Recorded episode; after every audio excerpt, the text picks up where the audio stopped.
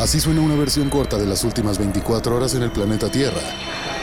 La conversación del mundo, aquí, en el Brief, con arroba el Che Arturo.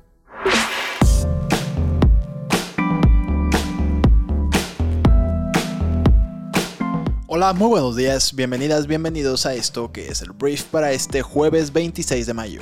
El Brief es un podcast producido por Briefy, que es la plataforma educativa que resume todo lo que necesitas saber para ser brillante en lo que haces.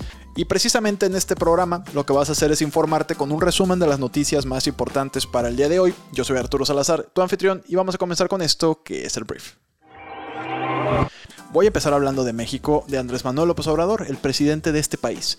Porque ayer Andrés Manuel López Obrador ironizó y volvió a darle atención a la cumbre de las Américas, un tema que pone un poquito en tensión a nuestro gobierno con el de Estados Unidos.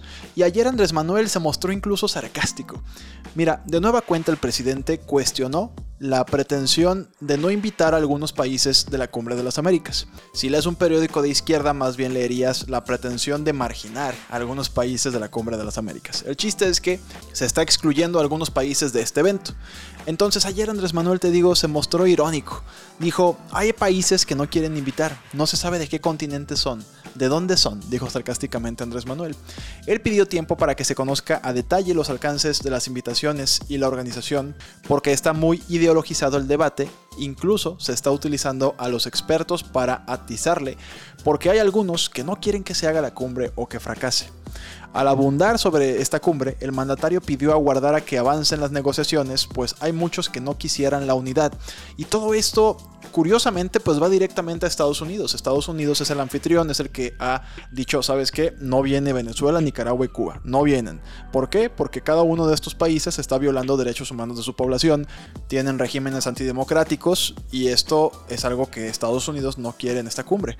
Y Andrés Manuel aquí pues defendiendo a estos países, sobre todo a Cuba, es lo que uno alcanza a percibir, que hay algunos, no sé si admiración o de favores con Cuba, pero Andrés Manuel sigue hablando de la cumbre de las Américas y ahora habla de que hay alguien que quiere que fracase, según Andrés Manuel, pero pues yo no veo a quién. Tal vez tú mismo, Andrés Manuel, quieres que fracase la cumbre. Porque amenaza a Andrés Manuel con no ir y es importante que el presidente de nuestro país vaya a los eventos internacionales. Es tu chamba, Andrés Manuel, hay que cumplirla. Siguiente tema. Vamos a hablar ahora de una tragedia, una tragedia que ocurre en nuestro país todos los días porque en México 12.897 mujeres han sido asesinadas durante el gobierno actual. De acuerdo con información del mismo gobierno federal, en el periodo de diciembre del año 2018 a abril del año 2022, las autoridades registraron 3.386 víctimas de feminicidio y 9.511 de homicidio doloso. Si se comparan los primeros cuatrimestres de cada año por número de víctimas de feminicidio, de 2015 a 2022, se observa un aumento del 141.7% en la cifra. Entre enero y abril del año 2015, las autoridades registraron 132 feminicidios, mientras que en el mismo periodo del año 2022 se contabilizaron 319. Urgen medidas para proteger a la mujer. Urgen. No se puede aventar esto abajo del tapete, y el gobierno más feminista de la historia, como se autodenominó Andrés Manuel López Obrador, no ha sido capaz de atender este problema y en general el tema de la inseguridad no ha logrado ser resuelto.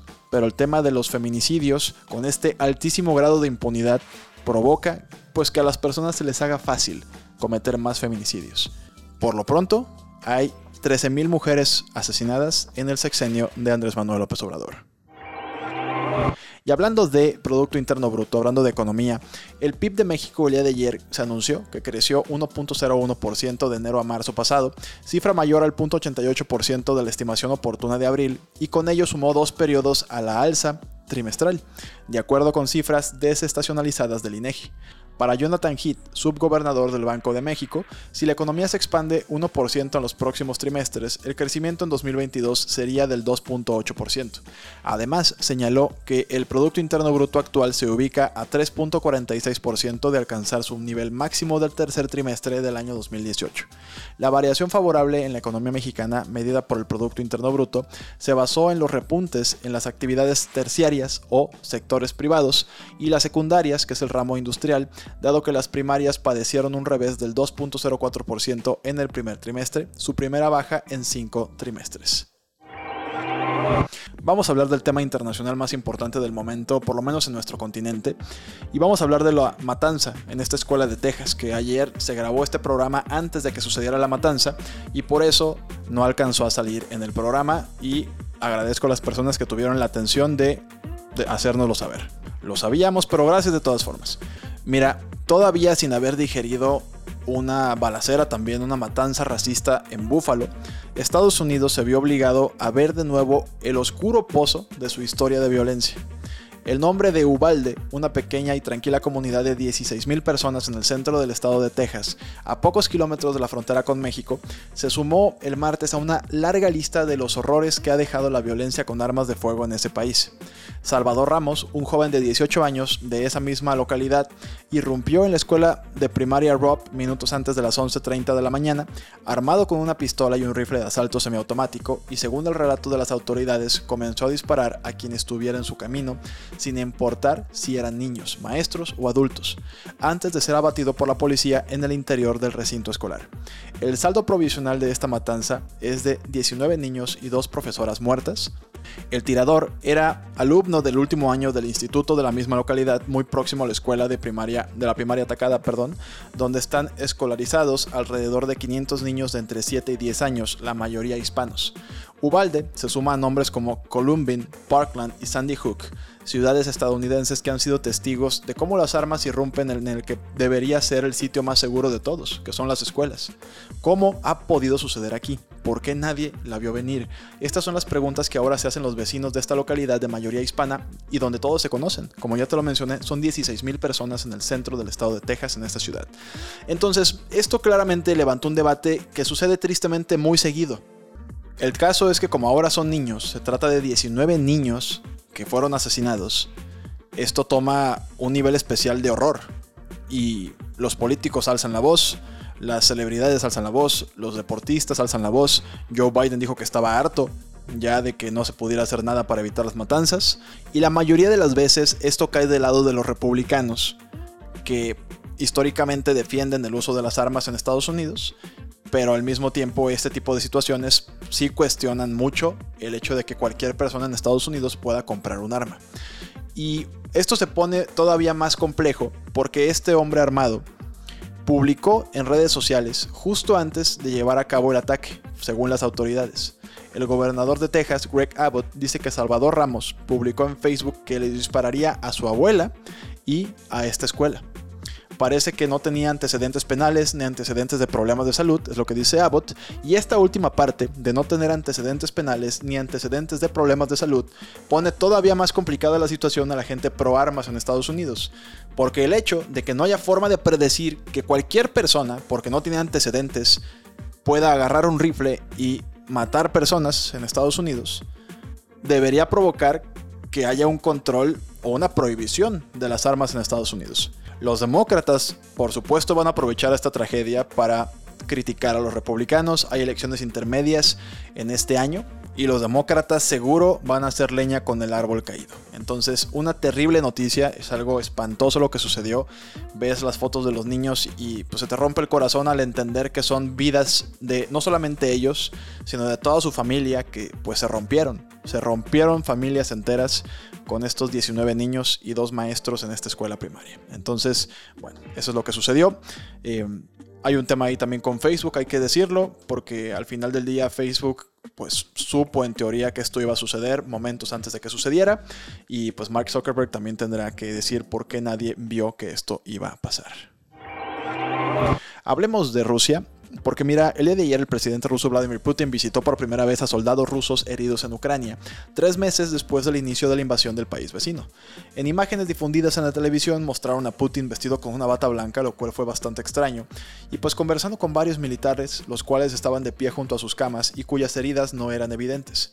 El presidente destacó que el hijo de nueve meses de uno de los soldados estará orgulloso de su padre, y bueno, el portavoz del Kremlin Dmitry Peskov indicó que la visita no es signo de una nueva etapa y que su agenda simplemente le permite ir en persona. Entonces, bueno, Putin hizo esta, pues, visita simbólica para, me imagino, alentar a las tropas y veremos qué sucede a partir de aquí. Por lo pronto, la guerra sigue. Te voy a contar de China un poquito, porque mira, el líder de China, Xi Jinping, el día de ayer habló con la jefa de derechos humanos de la ONU, Michelle Bachelet, durante su visita a la región de Xinjiang, advirtiendo en contra de la politización de los derechos humanos como excusa para interferir en los asuntos internos de otros países y defendiendo la política de su gobierno. Te preguntarás qué pasa en China, por qué están acusándolos de violar los derechos humanos. Xinjiang es el hogar de millones de uigures y otros musulmanes túrquicos que han sido objeto de una campaña de control cultural cultural, lingüístico y social del gobierno chino y de actos de opresión que los gobiernos, incluido el de Estados Unidos, han calificado de genocidio. Y esta visita y esta postura defensiva, de alguna forma, se produce después de que se publicaron y se filtraron datos del aparato de seguridad de Xinjiang, incluidas fotografías policiales de miles de uigures detenidos y documentos internos que describen las políticas de disparar a matar para aquellos que intentan escapar. Lo que hacen es encerrarlos en complejos donde les enseñan otro tipo de idiomas, otro tipo de costumbres y están matando su cultura en este, pues en este intento por no sé si hacerlos más chinos, no sé cómo explicar esto realmente, pero el tema es que Xi Jinping recibió a una alta encargada de los derechos humanos, la encargada a nivel global, Michelle Bachelet, y se puso a la defensiva y defendió que eso estaba bien y que no había nada que preocuparse. Esto claramente, en mi opinión, no es verdad. Hablemos de Facebook y de Instagram porque Meta, la empresa matriz de ambas compañías, ayer dijo que comenzará a proporcionar públicamente más detalles sobre cómo los anunciantes se dirigen a las personas con anuncios políticos y esto lo van a hacer en el mismo contexto que ya te platiqué, unos cuantos meses antes de las elecciones de mitad de periodo en los Estados Unidos. El anuncio pues sigue a años de críticas de que las plataformas de redes sociales ocultan demasiada información sobre cómo las campañas, los grupos de interés especial y los políticos usan la plataforma para dirigirse a pequeños grupos de personas con mensajes polarizadores, divisivos o engañosos. Meta dijo que comenzará a publicar detalles en julio sobre la demografía y los intereses de las audiencias a las que se dirigen los anuncios que se publican en sus dos redes sociales principales. La compañía también compartirá cuánto gastaron los anunciantes en un esfuerzo por dirigirse a personas en ciertos estados. Esto lo agradecemos Facebook, lo agradecemos y vamos a ver qué tan transparente es. Ya pasaron muchas tragedias, Cambridge Analytica, mucha manipulación y esto pues nadie hizo nada, sobre todo en Facebook. Para los fanáticos del deporte y de la NFL, te cuento que se espera que la Liga Nacional de Fútbol Americano en Estados Unidos lance su propio servicio de streaming centrado en dispositivos móviles. Se va a llamar muy creativamente NFL Plus. A partir de julio, según un informe de la reunión de propietarios de la NFL en Atlanta por Sports Business Journal. Según se informa, la plataforma costará alrededor de 5 dólares por mes y contará con juegos en vivo, así como otro tipo de productos como programas de radio, podcast y una variedad de otros contenidos creados por los equipos. Esto claramente está dirigido a los fanáticos que desean una opción de streaming móvil como complemento a la pantalla grande. La NFL pues se negó a comentar con TechCrunch sobre esta noticia, pero quiero aclarar que esto se refiere a streaming en dispositivos móviles. El servicio no estará disponible en tu tele, no vas a bajar una app y ya vas a poder ver la NFL. No, esto es para eh, pantallas pequeñas, esto es para tablets y teléfonos. Hablemos de deportes porque el día de ayer se terminaron los 19 años de Roman Abramovich como propietario del Chelsea, el club de fútbol inglés, uno de los más importantes del mundo, porque el gobierno británico ya autorizó la venta del club de la Premier League del sancionado oligarca ruso a un consorcio liderado por el copropietario de los Dodgers de Los Ángeles, Todd Bowley el gobierno tenía que asegurarse de que Abramovich, sancionado por sus lazos con el presidente de Rusia, Vladimir Putin, no se beneficiaba de la venta forzosa del club, que hay que decirlo, su inversión lo convirtió en uno de los más exitosos del fútbol europeo. El Chelsea es el actual campeón del Mundial de Clubes de la FIFA y campeón de la Europa de 2021 de la Champions. Se va a vender por 2.500 millones de libras, aproximadamente 3.100 millones de dólares, que es el precio más alto de la historia por un equipo deportivo, una vez de su visto bueno la Premier League. Muy bien, antes de irme te quiero recomendar un artículo que puedes leer o escuchar en Briefy, que se llama Cómo construir relaciones comerciales sólidas de forma remota. Vas a aprender en este artículo los desafíos específicos que los gerentes de todo el mundo que se entrevistaron para esta pieza han enfrentado al construir relaciones comerciales de manera virtual y te ofrece cuatro consejos de expertos sobre cómo superar esos desafíos y pues que sigas generando esta confianza aunque sea mediante Zoom. Entonces te recuerdo que Briefy es una herramienta para líderes de negocio sin tiempo de prepararse continuamente para superar sus retos.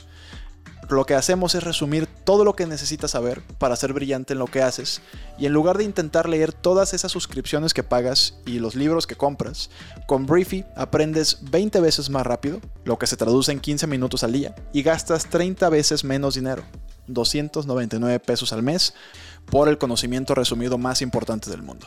Vas a poder aprender nuevas habilidades, leer un libro todos los días, escuchar podcasts llenos de estrategias y consejos e informarte en minutos, que por cierto te recomiendo la continuación de este podcast que es Kashink, que es únicamente de negocios, disponible en Briefy.